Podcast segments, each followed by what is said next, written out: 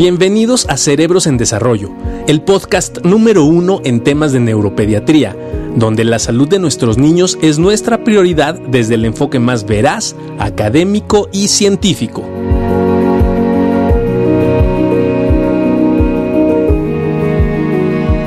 Una cordial bienvenida de parte del Departamento de Neurología del Hospital Infantil Federico Gómez el día de hoy vamos a hablar de un tema muy interesante, no sin antes pues, presentarnos hacia ustedes. Mi nombre es el doctor Aldo Blanco Lobo, soy residente de quinto año de neurología pediátrica y nos acompaña. Mucho gusto, mi nombre es Roberto Rosales, igual residente de neurología del Hospital Infantil.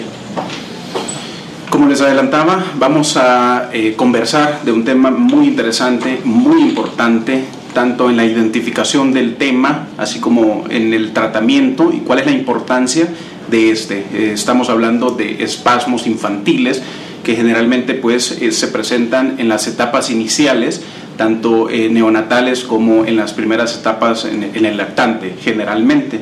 En este momento pues vamos a hacer algunas preguntas para hablar de generalidades del tema, mientras pues eso se suscita la conversación, vamos a ir respondiendo eh, preguntas eh, del público eh, que se susciten en el momento. Para comenzar le vamos a preguntar al doctor Roberto que nos amplíe un poco acerca de lo que es espasmos infantiles, cuál sería el concepto o la conceptualización con la cual nosotros lo manejamos. Hola, muy buenos días. Igual Queremos dar las gracias al Departamento de Neurología, a nuestro jefe Eduardo Barragán, al doctor Juan Carlos por darnos la oportunidad de participar y empezar esta ronda de charlas que entiendo será una continuación como parte académico a través de Facebook Live. Este, tomando en cuenta que el día de ayer se celebró el Día Internacional de la Epilepsia, pues el día de hoy tocaremos un tema muy importante que en este caso es eh, espasmos infantiles. Hablando un poco de las generalidades es un tema muy importante y llama la atención desde la historia. Este diagnóstico lo hizo un padre a su hijo cuando tenía cuatro meses. Se describió por primera vez para un 26 de enero de 1846, cuando el doctor West notó las manifestaciones clínicas de crisis de un espasmo en su hijo de cuatro meses. Redactó una carta y lo envió a la revista Lancet. Desde ahí ya comenzamos a hacer una descripción de este tema. Se le eh, agregó el nombre, el epónimo de síndrome de West, ya para el año de 1960, para el, noveno coloquio en Marsella, donde ya se le puso nombre a este síndrome. Y no fue hasta 100 años después cuando Gibbs en Gibbs ya describieron lo que era el electroencefalograma con un patrón de ipsarritmia. Eso es parte de la, dentro de las curiosidades, ¿no? Porque es raro identificar como un padre mira tener a su hijo crisis y comienza a describirlo, ¿no? O sea, es algo difícil para uno.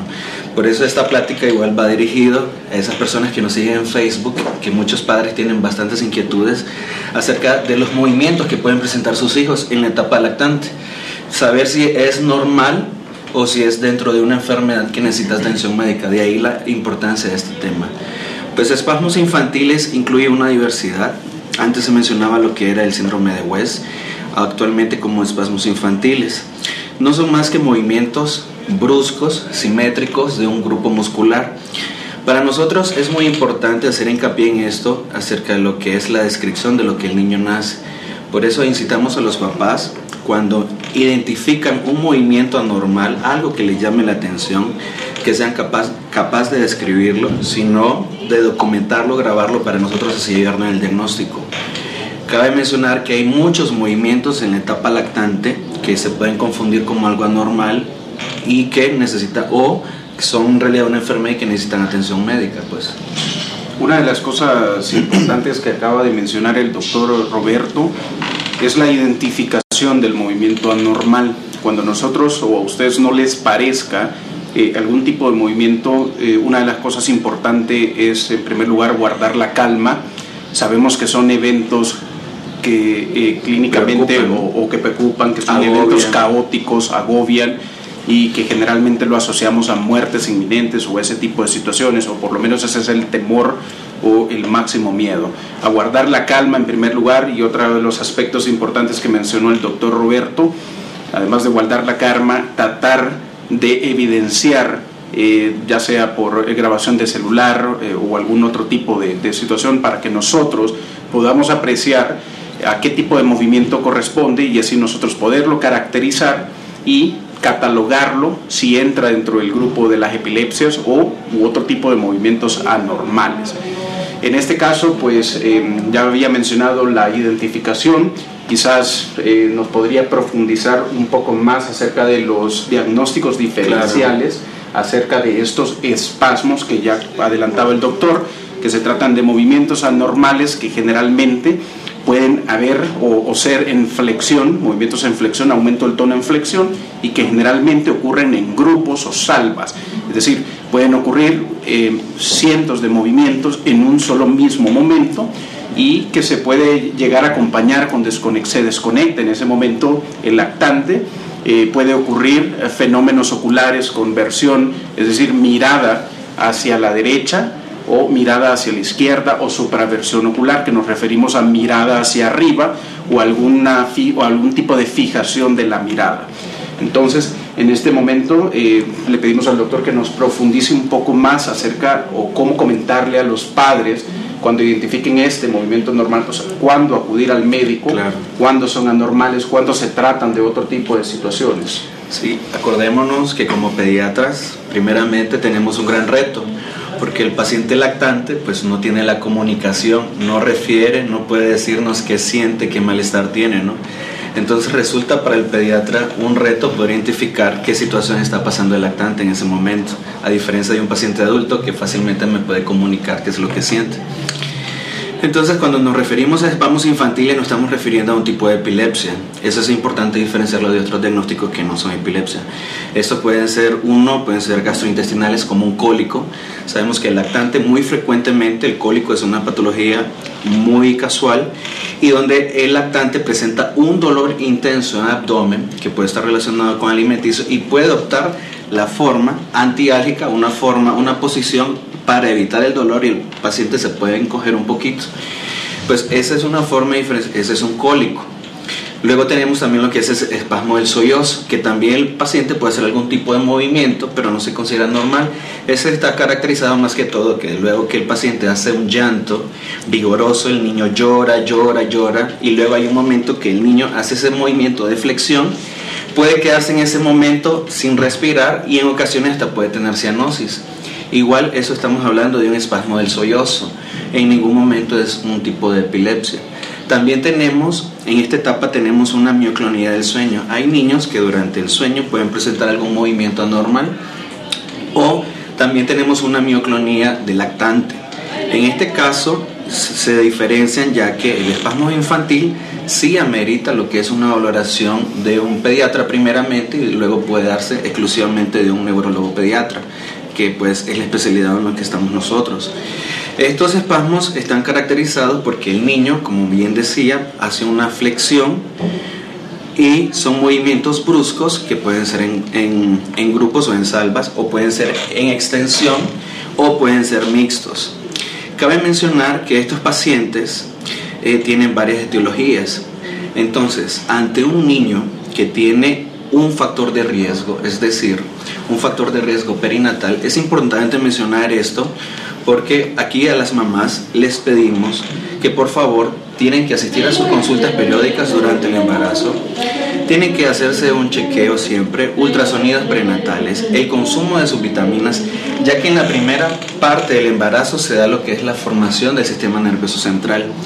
Y estos espasmos infantiles hay un alto porcentaje que está relacionado con alguna malformación congénita.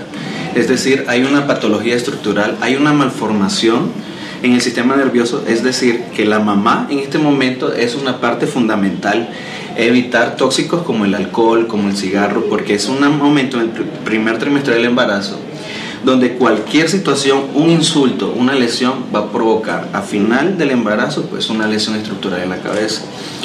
Y pues esto nos va a llevar una de las etiologías de este espasmos infantiles.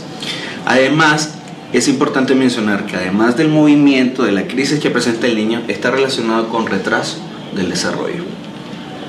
Cuando una mamá identifica que el niño no va cumpliendo las etapas del desarrollo, es decir, al primer mes de vida no tiene fijación de la mirada, pasan dos meses, el niño no tiene sostén cefálico, el niño no logra la sedestación, el niño no gira, el niño tiene pobre succión y entonces ya estamos relacionando no solamente los movimientos, sino que ya estamos relacionando un retraso del desarrollo. Esto yo creo, doctor Roberto, que debería ser no solamente una competencia médica, sino que eh, como padres de familia debemos de saber identificar cuando algo no va bien. Si bien es cierto, existen eh, programas em, o existen citas médicas, digamos, mensuales eh, al primer año, que las conocemos como control del niño sano, es importante que el padre se familiarice con los hitos del desarrollo. Los hitos del desarrollo nos estamos refiriendo a, como pues bien mencionaba el doctor,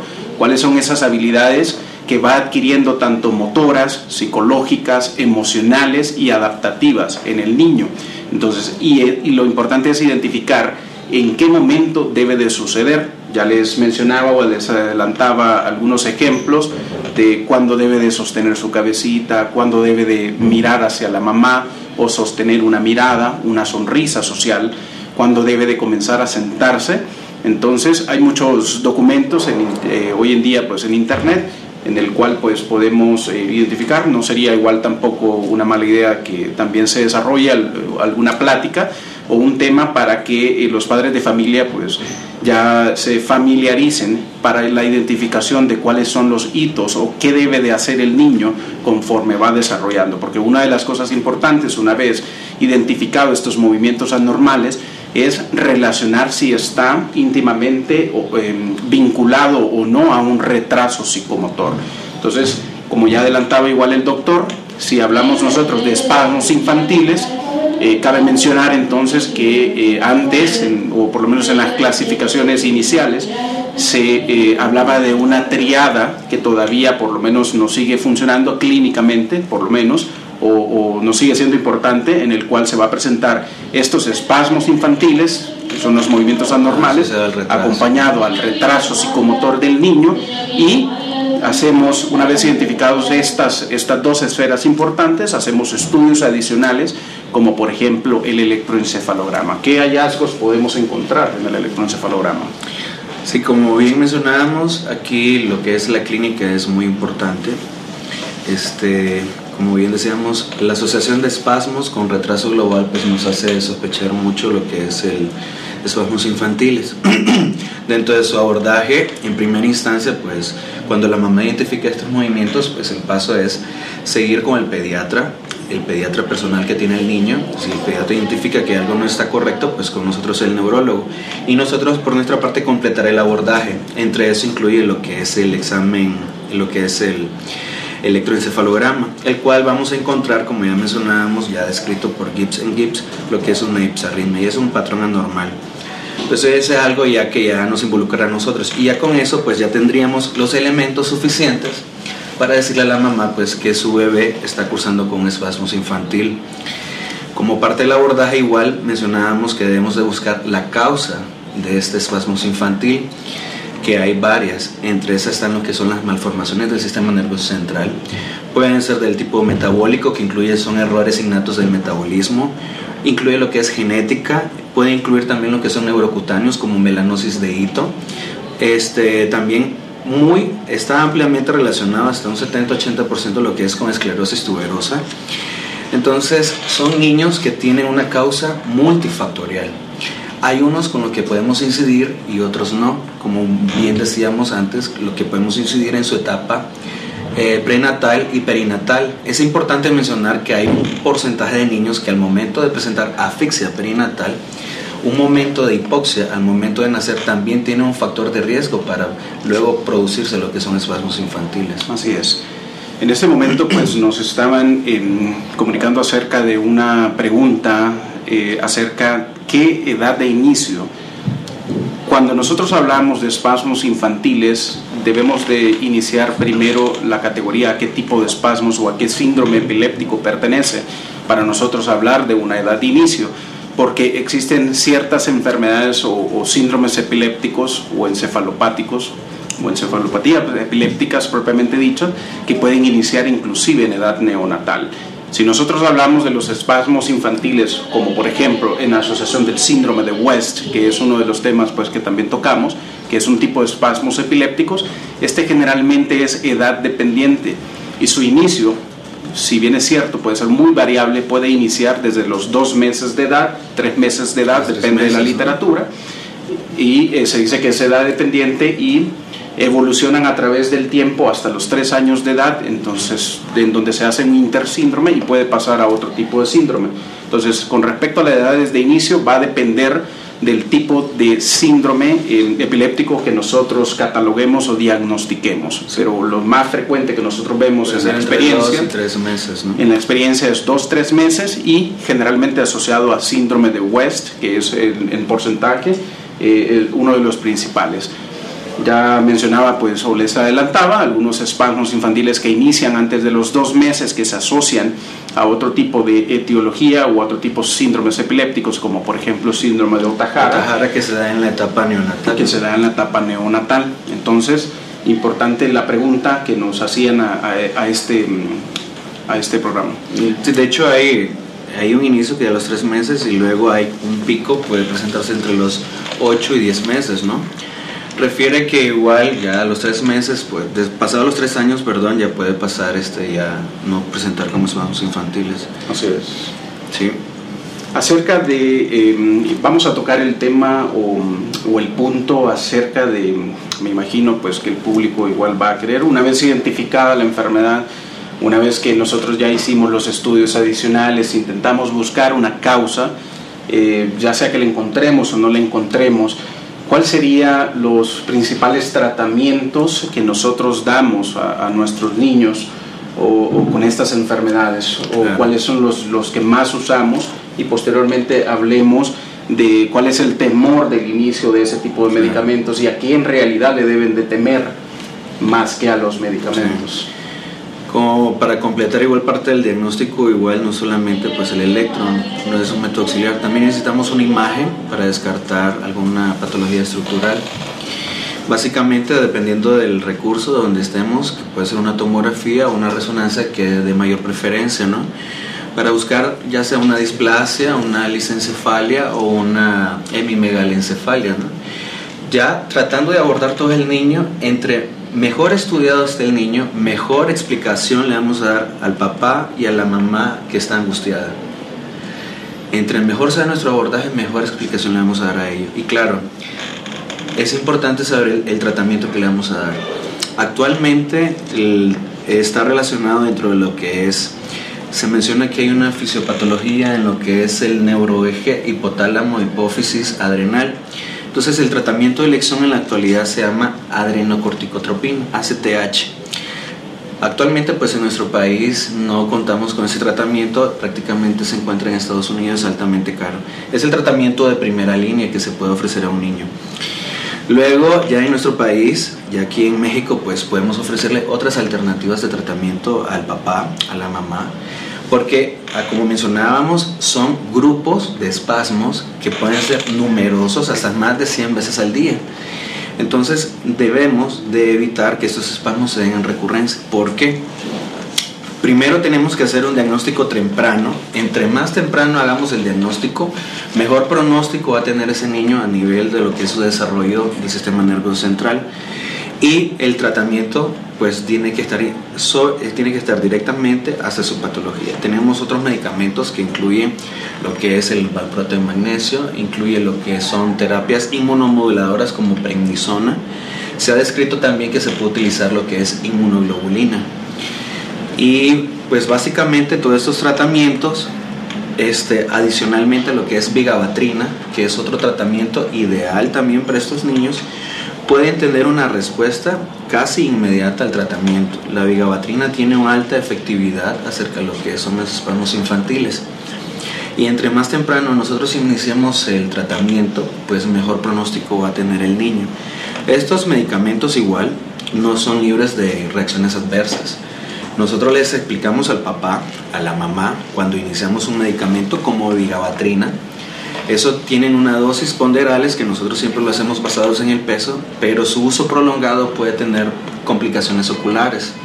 Sin embargo, tomando en cuenta el riesgo-beneficio entre sus complicaciones oculares y el, el, desarrollo que va a tener el niño, pues inicialmente iniciamos el tratamiento. Es importante recalcar esta parte que a pesar de los efectos adversos, eh, yo les, eh, les invito a dar tranquilidad en el sentido que eh, como neurólogos pediatras a lo que nos, nos, interesa es pues el bienestar del niño.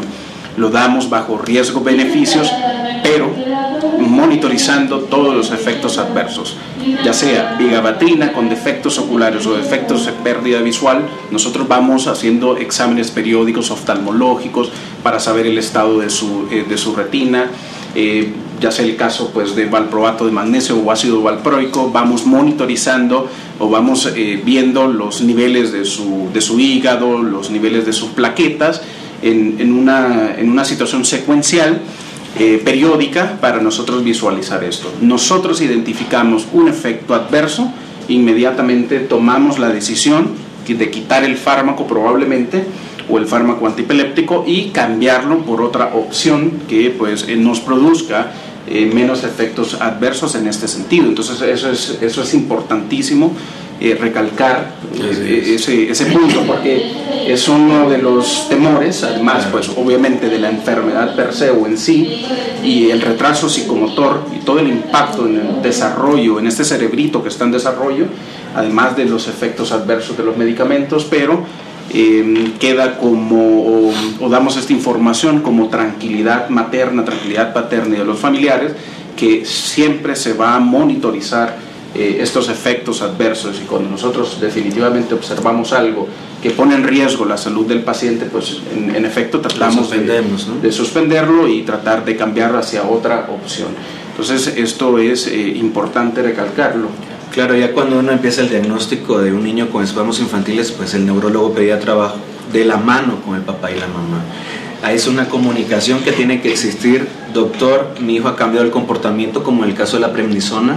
He notado que mi hijo está comiendo más, el, mi niño tiene aumento de peso veo que mi niño está cambiando su fase, lo veo un poquito inflamado.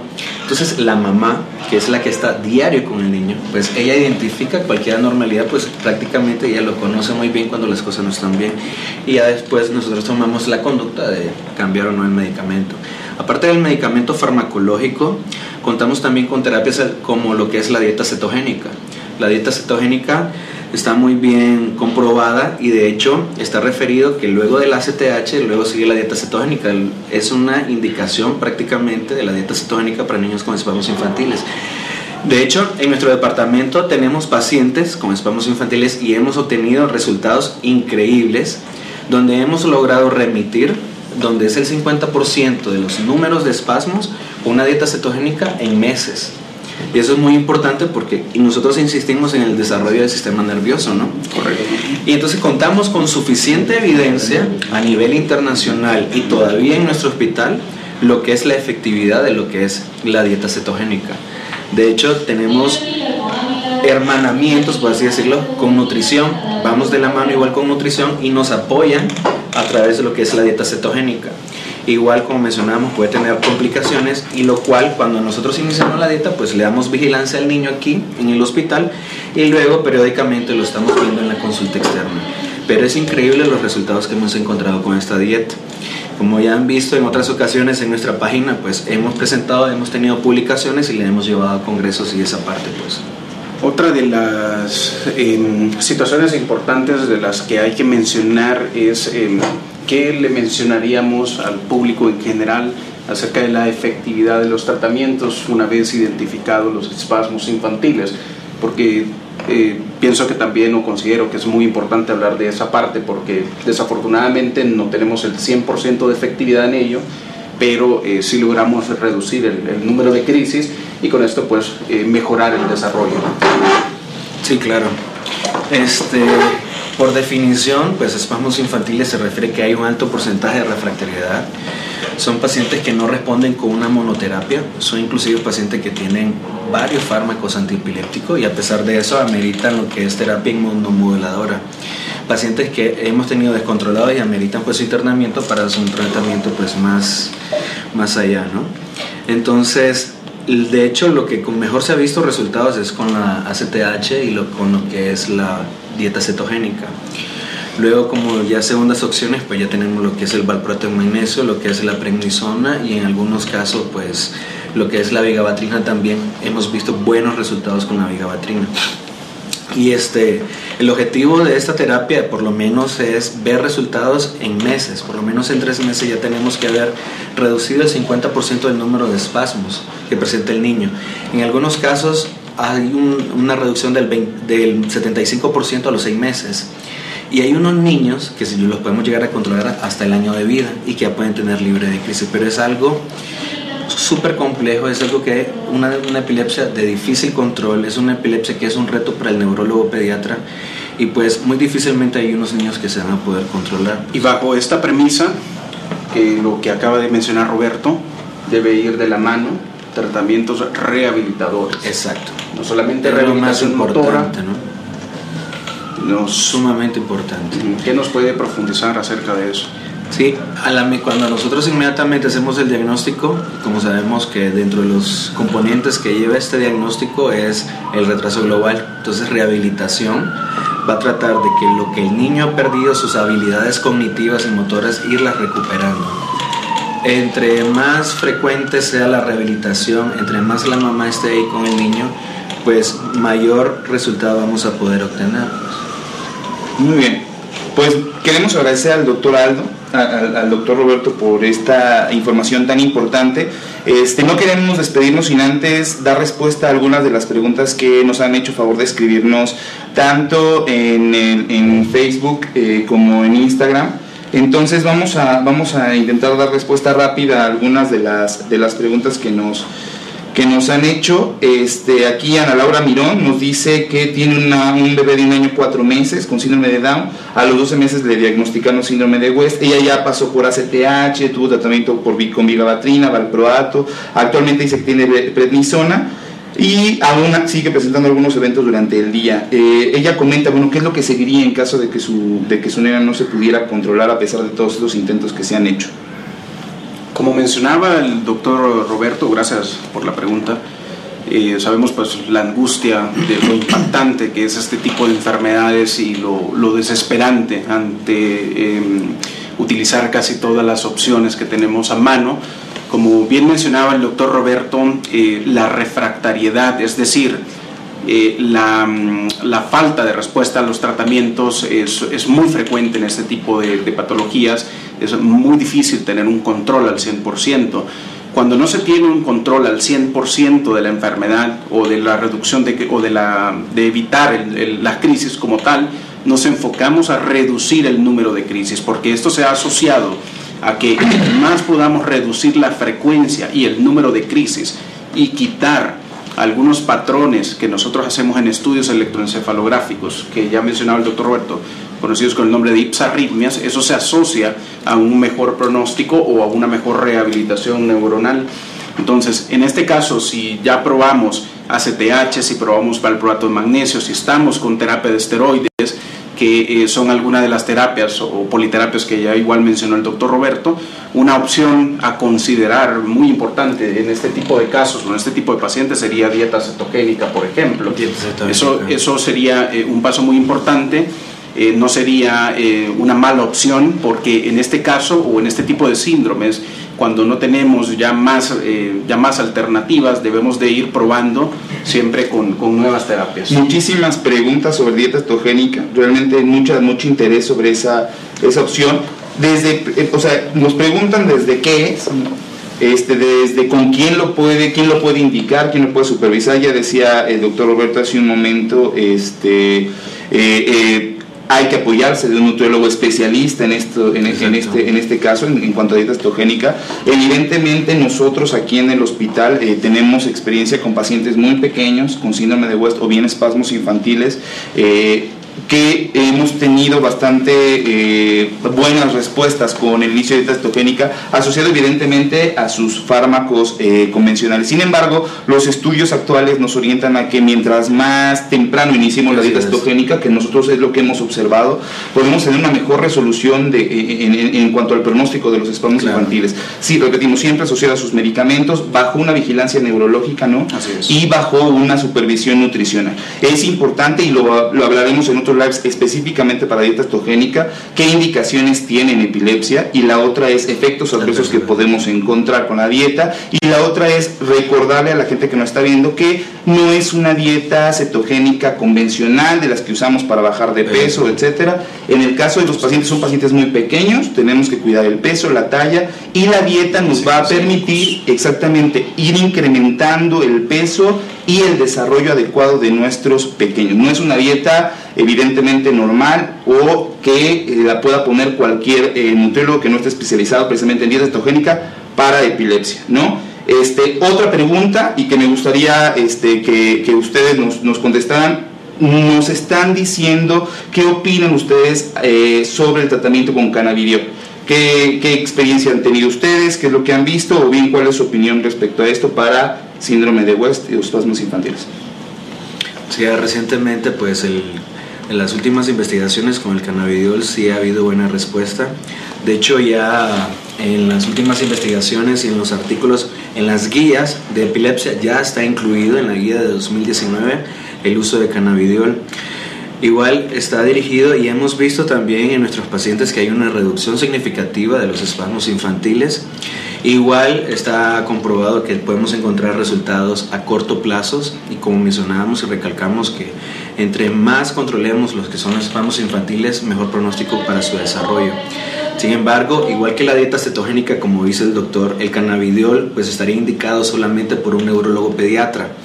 Esto eh, no se puede caer en la automedicación, no podemos ir a, a una farmacia, necesito cannabidiol, no podemos ir a un médico naturista, necesito cannabidiol. Este medicamento, a pesar de que haya sido aprobado y esté en las guías de epilepsia, únicamente nosotros como neurólogos pediatras podemos indicarlo, ¿no? Porque igual es algo que se tiene que estar supervisando, hay algo que se tiene que dosificar y pues estamos tratando a un lactante. Estamos tratando a nuestro hijo y pues no podemos ir a la pulpería, a la venta y decir necesito un cannabidiol. Pues. Pero sí hemos visto, hemos visto grandes resultados. Es las, concentraciones con el cual el, el fármaco activo pues eh, actúa. No, desafortunadamente pues no tenemos el acceso a, a unas mismas concentraciones, entonces también es lo que hay que tener cuidado. Y lo que más se tiene a disposición son algunas eh, formulaciones caseras que tienen otro tipo de concentración, inclusive a veces pues ni sabemos con, con, exactitud qué tipo de concentración, entonces hay que tener un poco de cuidado y, en esta parte. Y, gran parte de, de, la situación de por qué visitar al, al neurólogo para poder indicar este tipo de formulaciones, que como bien ustedes decían, Muchas de las formulaciones no cuentan con un etiquetado, no sabemos las relaciones que tienen entre los diferentes componentes eh, del cannabis. Eh, y además de eso, la interacción con muchos fármacos antiepilépticos, ¿están de acuerdo? O sea, es difícil para nosotros de repente eh, el podernos dar cuenta de la cantidad de aceite, por ejemplo, que está recibiendo, pero más allá de eso es, tenemos que estar cuidando la interacción que puede tener con otros fármacos, ya sea elevando los niveles séricos de, en, sangre, pues, de algunos medicamentos, o bien causando algunos efectos adversos, eh, que hay que tener mucho cuidado con ciertos fármacos que nosotros ya conocemos que pudiéramos tener interacción. Y que evidentemente con el desarrollo de las terapias canábicas hemos tenido que ir evolucionando junto con esto, ir aprendiendo en conjunto con, tanto con los papás como nosotros sobre el uso de, del tratamiento de cannabis. Una muy buena pregunta y creo que ya va a ser de las últimas. Vamos a intentar contestar evidentemente todas las preguntas que nos han hecho, agradecemos muchísimo el, interés y, las preguntas, es sobre el riesgo que tiene un paciente de cambiar de síndrome de West a Lennox-Gastaut y en qué momento podría pasar esto y cómo podríamos identificar que ahora ya no solamente son espasmos infantiles, sino ahora esto ya cambió el nombre y estamos entrando a otro síndrome epiléptico que se llama Lennox-Gastaut. ¿Qué nos pueden comentar? En este caso, pues, em, como les adelantaba anteriormente, eh, el síndrome de West es un diagnóstico em, por definición, típicamente, pues, de lactante y, de primeras edades eh, preescolares.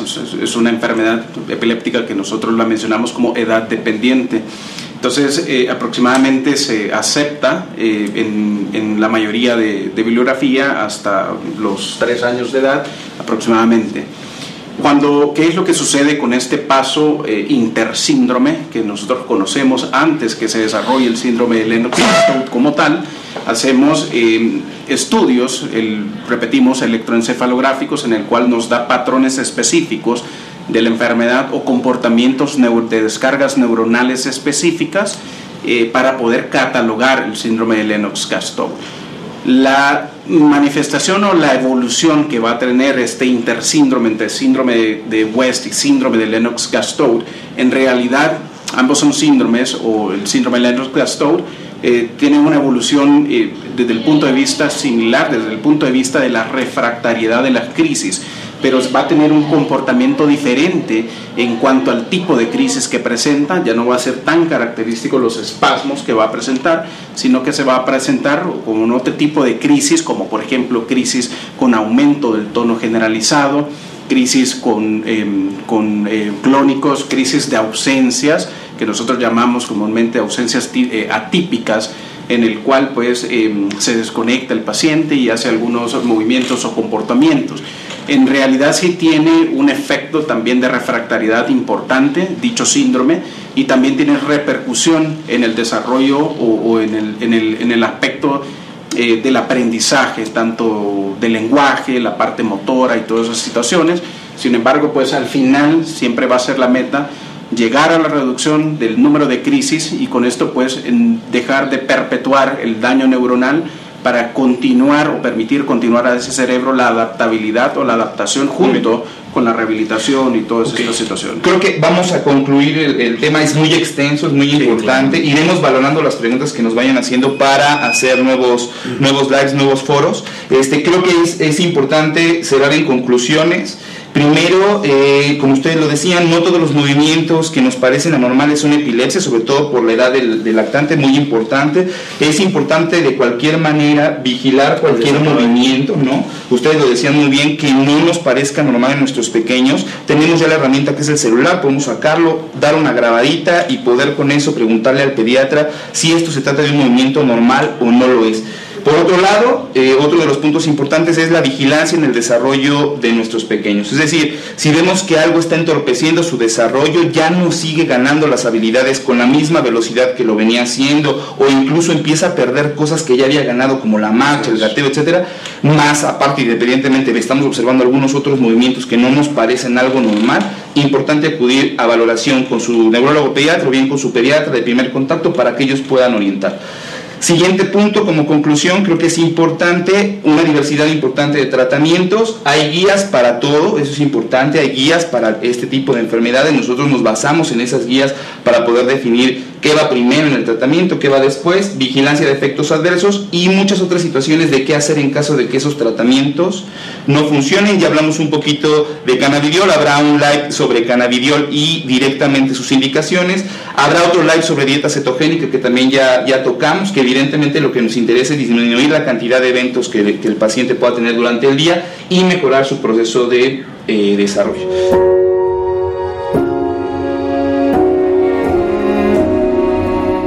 Cerebros en Desarrollo, el podcast comprometido con la idea de que en los cerebros de nuestros niños no hay límites.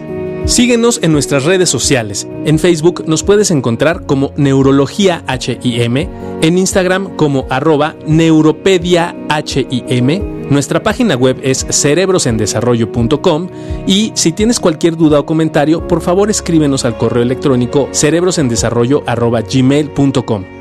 Si este episodio crees que le puede ayudar o servir a alguien, por favor compárteselo. Le podrías estar ayudando mucho más de lo que te imaginas. Nos seguimos escuchando.